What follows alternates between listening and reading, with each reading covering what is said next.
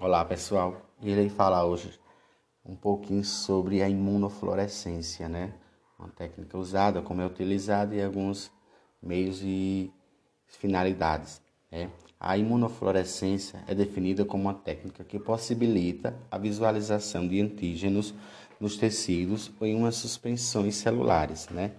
Por meio da utilização de anticorpos específicos, marcado com fluorocomo capaz de absorverem a luz ultravioleta, a luz UV, emitindo, emitindo a num determinado comprimento de onda, assim permitindo a observação ao microscópio de fluorofluorescência com luz UV. É, também existem dois procedimentos né, mais utilizados dessa técnica, dentre, é, dentre eles os fluorocromos mais, comum, mais comuns a serem utilizados são a fluoresceína e a rodamina.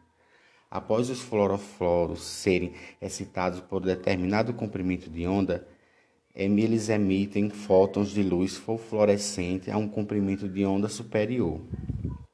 Também existem dois tipos distintos de imunofluorescência, que são eles: a imunofluorescência direta e a imunofluorescência indireta.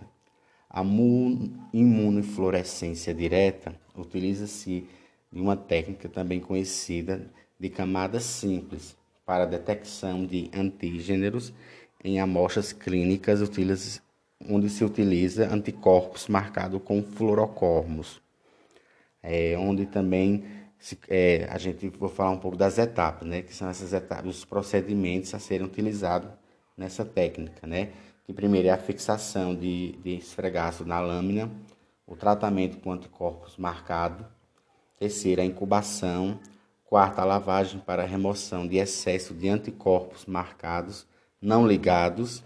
Quinto, e a visualização no microscópio fluorescente. As indicações dessa técnica são para é, detecção de vírus, parasitas, antígenos de tumores de amostras ou monomarcadas de células do paciente. É utilizada também na identificação da distribuição de um antígeno no interior de um tecido ou compartimento de uma célula. Agora irei falar um pouco da imunofluorescência indireta. Ela é utilizada, esse, esse imunofluorescência tipo, é, também, como posso dizer, assim, com a técnica de dupla camada, na detecção de anticorpos no soro do paciente por meio de um antígeno fixado em uma lâmina na qual se aplica primeiramente um anticorpo específico não, fluor, não fluorofluorescente e, por fim, coloca-se um anticorpo fluorescente com especificidade marcada contra determinados antígenos no primeiro anticorpo utilizado para uma reação com antígeno.